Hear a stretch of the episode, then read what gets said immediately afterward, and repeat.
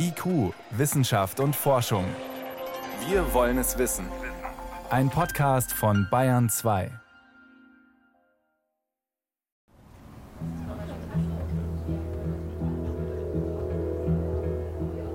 Wolkenlos wölbt sich der Himmel über den Weinbergen der Pfalz.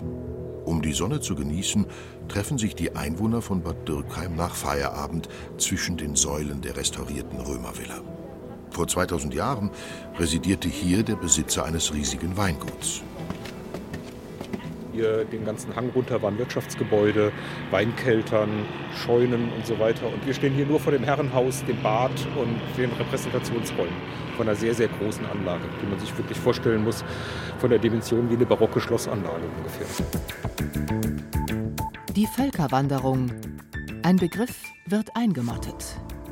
Eine Sendung von Matthias Hennies. Weinstöcke wachsen, wo einst die Nebengebäude standen, die Ulrich Himmelmann, Leiter der Archäologie in der Region, aufzählt. Ein Gutshof von solchen Ausmaßen ist in der Pfalz heute unvorstellbar. Doch im Imperium Romanum gab es extreme Unterschiede zwischen reich und arm. Und noch drastischer war das Wohlstandsgefälle zu den Menschen jenseits der Grenze, die weder Weinbau noch Steinbau kannten. Kein Wunder, dass sie eines Tages in Scharen ins Imperium drängten, manchmal friedlich und oft mit Feuer und Schwert.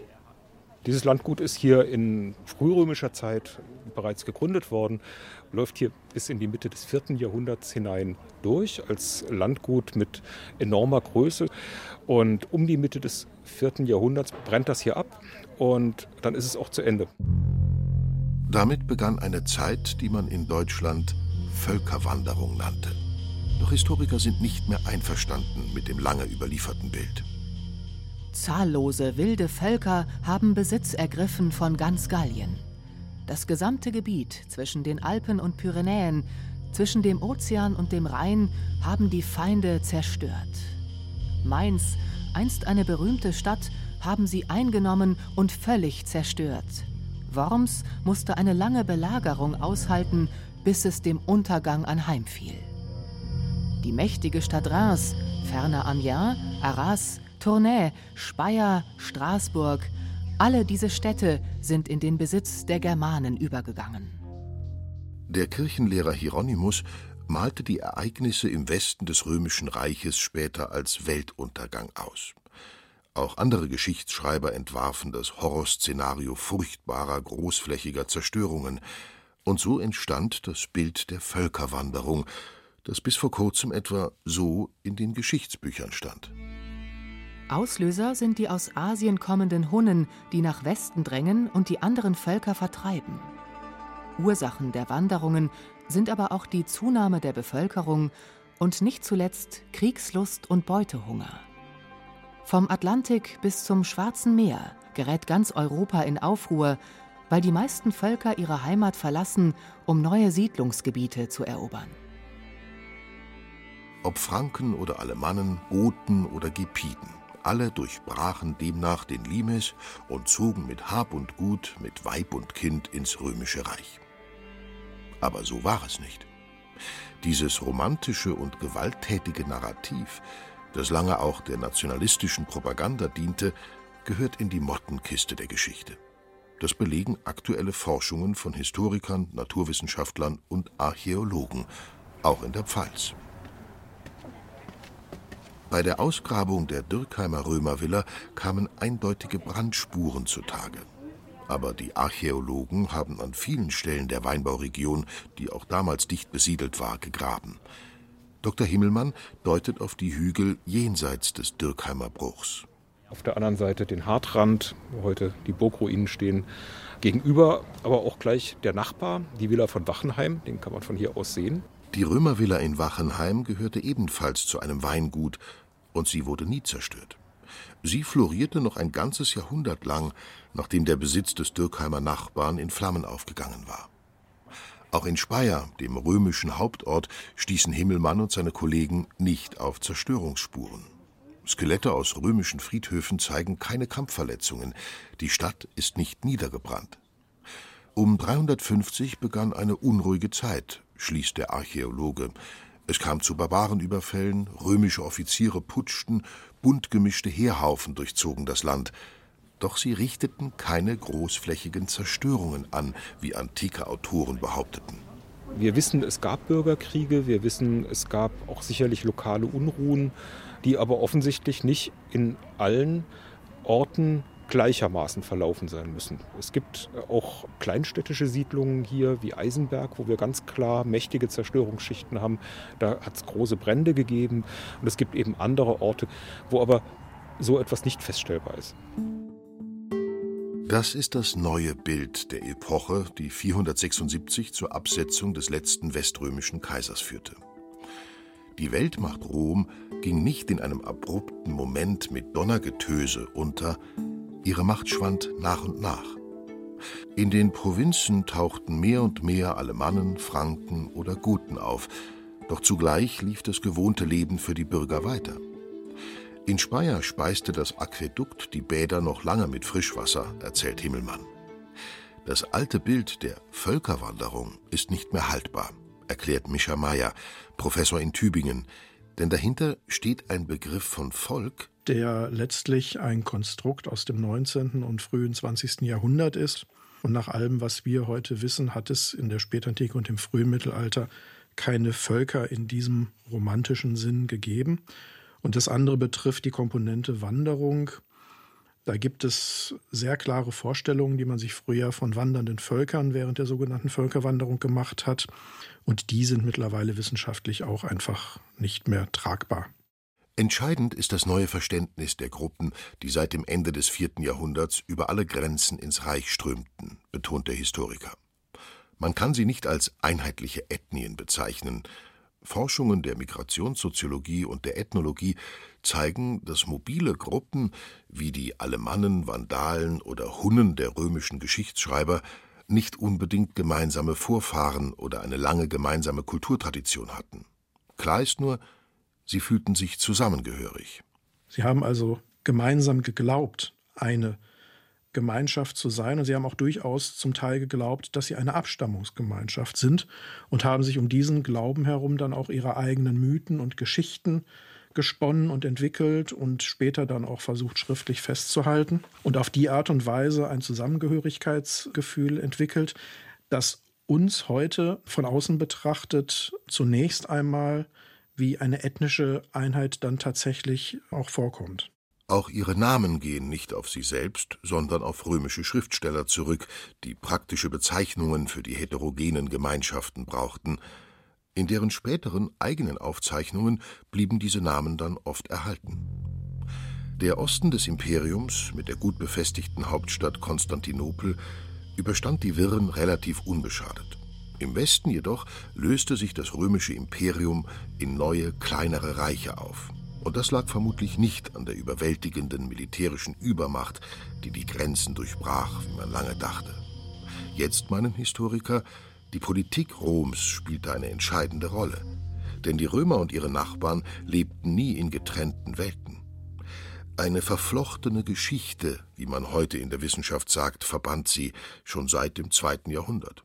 Mischa Meyer hebt hervor, dass die Römer sehr aktiv Einfluss genommen haben auf die Geschehnisse im Barbarikum und dabei versucht haben, natürlich vor allem ihre Grenzen zu sichern, aber eben auch Kontakte zu knüpfen, Handelsverbindungen zu etablieren und in die inneren sozialen und politischen Verhältnisse der Gruppen, auf die sie getroffen sind, einzugreifen, nämlich zu ihren Gunsten. Über Jahrhunderte war römische Kultur bei den Barbaren ständig präsent. Anführer bekamen von den Kaisern hohe Summen, damit sie die Pufferzone vor der Grenze sicherten. Krieger brachten vom Dienst in den Legionen Geld und römische Lebensweise in ihre Heimat mit. Gesandte, aber auch viele Händler und Handwerker wechselten über die Grenzen. Diese Politik wirkte schließlich auf Rom zurück. Aus kleineren Verbänden sind größere Zusammenschlüsse geworden. Sie haben Identitätsbildungsprozesse durchlaufen. Vor allem haben sie sich aber immer stärker auch auf das Römische Reich bezogen. So entstanden größere Gemeinschaften, die als Franken und Alemannen, als Vandalen und Goten bekannt und bedrohlich wurden. Sie übernahmen römische Waffen, Moden, Denkweisen und erkannten im wohlhabenden Imperium mehr und mehr ein verlockendes, gelobtes Land. Beging die römische Politik also einen strategischen Fehler? Die Römer hatten etablierte Prinzipien der Außenpolitik, die ja auch viele Jahrhunderte funktioniert haben, aber die eben Folgekosten mit sich gebracht haben, die für die antiken Zeitgenossen nicht so leicht erkennbar und durchschaubar waren, weil sie sich eben erst nach vielen Jahren und sehr, sehr schleichend materialisiert haben. Und gleichzeitig haben wir natürlich ein Wohlstandsgefälle zwischen dem Römischen Reich und den Regionen außerhalb des Reiches, und zwar ein sehr erhebliches Wohlstandsgefälle. Im Römischen Reich konnte man in einer Weise leben und Sicherheit genießen, wie es in kaum einem anderen Gebilde der Vormoderne möglich gewesen ist. Und natürlich hat das Begehrlichkeiten geweckt, ohne Zweifel. Im vierten Jahrhundert geriet das Imperium in eine Schwächephase. Das Machtvakuum fiel mit einer Offensive hunnischer Reiterverbände zusammen, die von Osten nach Europa hereindrängten. Was die Ursache dafür war, möglicherweise Klimaveränderungen oder Seuchen in Zentralasien, ist umstritten. Die Folge waren zwei Jahrhunderte der Unrast. Goten flohen über die Donau nach Süden, Franken und Alemannen gingen über den Rhein nach Westen, Vandalen zogen durch Gallien nach Spanien, Langobarden nach Ungarn. Ihre Routen durch Europa schildern antike und mittelalterliche Chroniken, doch die haben sich als notorisch unzuverlässig erwiesen. Forscher versuchen nun, die Wege der Kampf- und Siedlungsgemeinschaften im Labor mit naturwissenschaftlichen Mitteln zu rekonstruieren. Ihre wichtigste Quelle sind Skelettreste, die Archäologen in spätantiken Gräberfeldern bergen. Um zu ermitteln, ob die Menschen am Ort der Beisetzung geboren oder aber zugewandert sind, entnehmen sie Zähnen und Knochen winzige Mengen Proben und analysieren die Mischung der Isotope darin.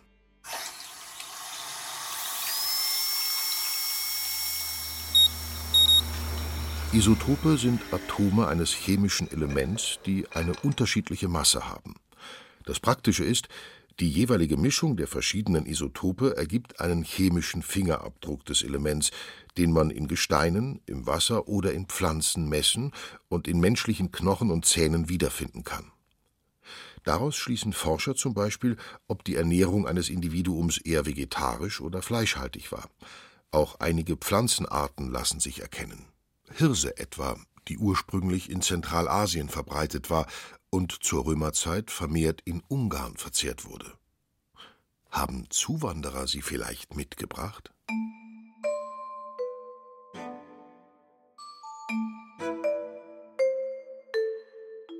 Migrationen versuchen Wissenschaftler vor allem aber anhand der vier Isotope des Strontiums zu ermitteln. Das Mischungsverhältnis der Strontium-Isotope im Gestein unterscheidet sich nämlich von Region zu Region. Da das Element durch die Verwitterung auch in den Boden, ins Wasser und letztlich in den Nahrungskreislauf gelangt, können Forscher das Isotopenverhältnis auch im menschlichen Körper bestimmen und dann eine Beziehung zur Herkunftsregion eines Individuums herstellen. Das Schlüsselmaterial für die Untersuchung von Mobilität sind eigentlich die Zähne. Genauer gesagt, das ist der Zahnschmelz, weil der nämlich bereits in der Kindheit angelegt wird und dann nicht weiter verändert wird. Das heißt, wenn die Zähne im Laufe der Kindheit mineralisieren, wird das Strontium eingelagert mit der spezifischen Isotopenzusammensetzung und es verändert sich dann nicht mehr. Dr. Corinna Knipper, angestellt am renommierten Kurt Engelhorn Zentrum für Archäometrie in Mannheim, arbeitet in mehreren Projekten zur Geschichte der Langobarden, die in einer ersten Migration aus dem Elbe-Raum in die römische Provinz Pannonien im heutigen Ungarn gezogen sein sollen. In Kooperation mit ungarischen Kollegen hat Knipper mit ihren Mitarbeitern daher Proben von 550 Individuen aus ungarischen Gräberfeldern analysiert Innerhalb dieses Projektes haben wir auch eine sogenannte Isotopenkartierung durchgeführt. Es gab eine Mitarbeiterin aus den Geowissenschaften und sie hat eben ganz systematisch Pflanzen- und Wasserproben gesammelt und hat da die Strontium-Isotopenverhältnisse bestimmt und hat dann eben daraus verschiedene Regionen mit unterschiedlicher Isotopenzusammensetzung versucht abzuleiten. Doch die Methode stieß an ihre Grenzen. Sogar auf kleinem Raum erwies sich die Isotopenmischung als uneinheitlich. Umgekehrt fanden sich in weit voneinander entfernten Regionen dieselben Werte. Folglich ließen sich die Toten nicht eindeutig einer Herkunftsregion zuordnen. Man konnte nur unterschiedliche Personengruppen auf den Gräberfeldern benennen. Die Stärke der Methode liegt letzten Endes darin, dass man überhaupt ortsfremde Personen erkennt, beziehungsweise ganz streng muss man eigentlich sagen, dass man Personen erkennt, die während ihrer Kindheit Nahrung aus einer anderen Region konsumiert haben. Knipper betont daher, die besten Ergebnisse bringen Isotopenanalysen in der Kombination mit Ergebnissen aus Archäologie und Genetik so kürzlich in einem internationalen Großprojekt zur nächsten Migration der Langobarden. Sie hatten aber Pannonien 42 Jahre lang bewohnt und zogen nun aus, mit Weibern und Kindern und all ihrer Habe, im Monat April, am zweiten Tage nach Ostern. Man zählte von der Menschwerdung des Herrn bis auf diesen Ostertag selbst 568 Jahre. Ihr Ziel, so berichtete der Mönch Paulus Diakonus, war Norditalien, wo sie ein neues Reich gründeten. Das interdisziplinäre Forscherteam hatte sich zwei Gräberfelder des 6. und 7. Jahrhunderts vorgenommen, eins in Ungarn, das andere in Oberitalien. Ziel war erstmals Erbgut, Isotopenverhältnisse und Grabbeigaben möglichst aller Bestatteten zu charakterisieren, um Abstammung und soziale Gliederung der gesamten Gruppe kennenzulernen.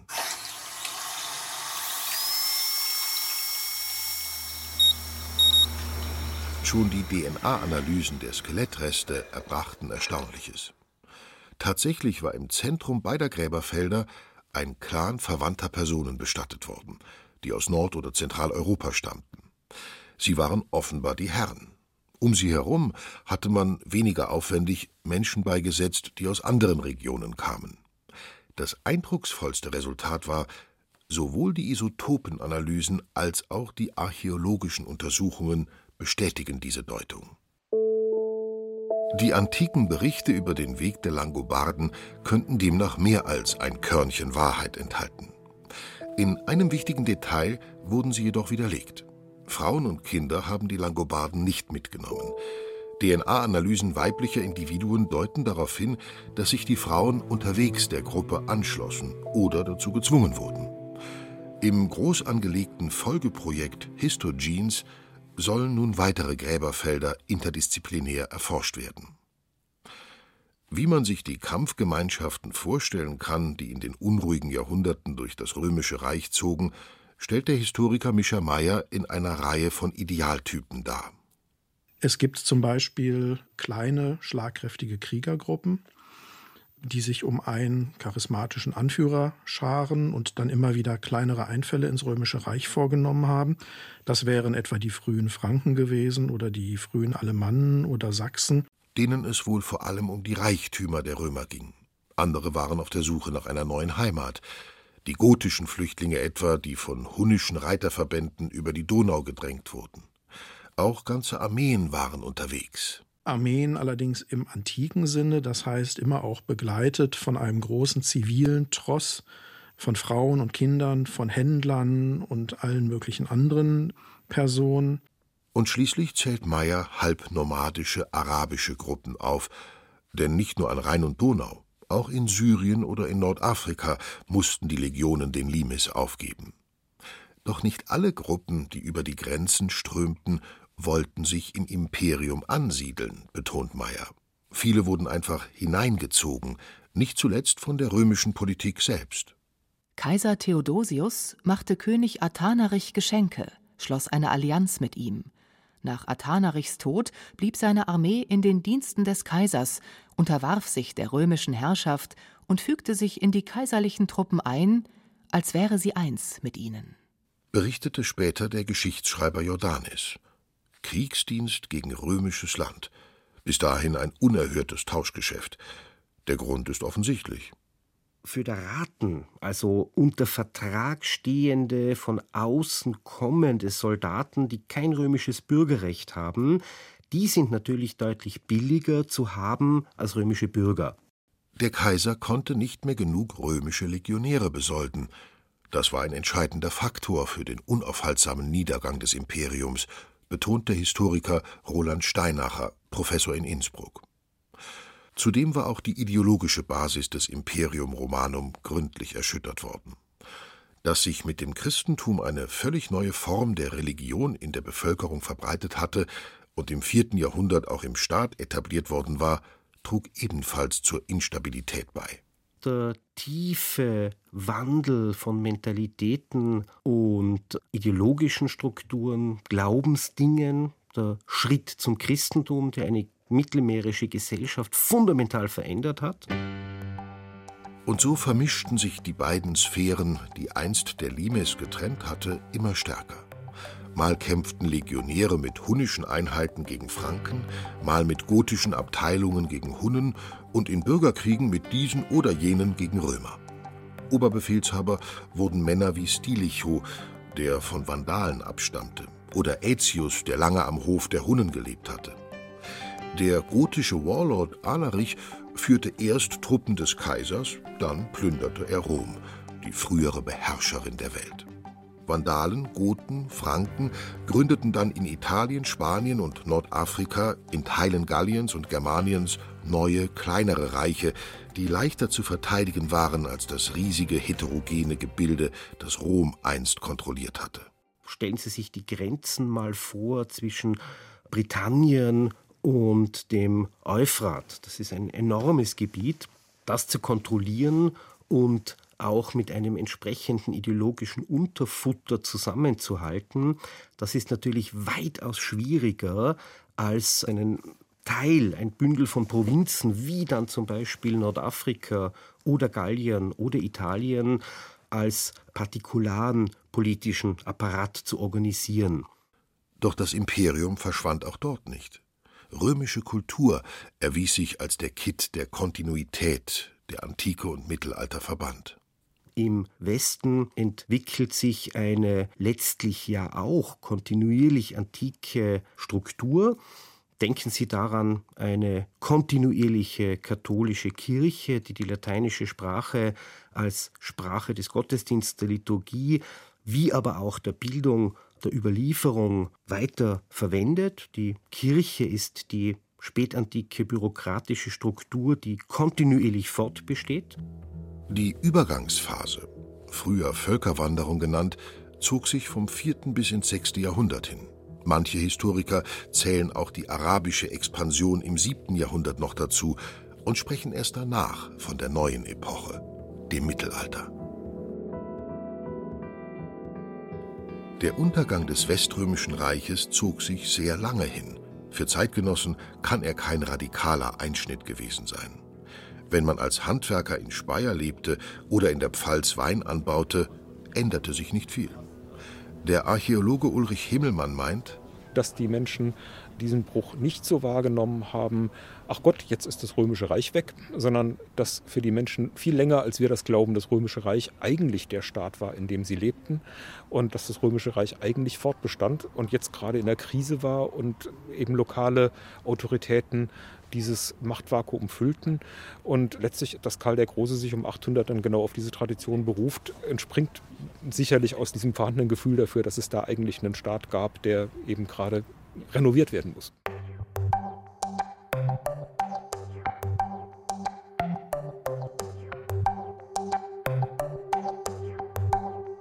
Sie hörten IQ, Wissenschaft und Forschung. Heute mit dem Thema Die Völkerwanderung. Ein Begriff wird eingemottet. Eine Sendung von Matthias Henjes. Redaktion Thomas Morawetz.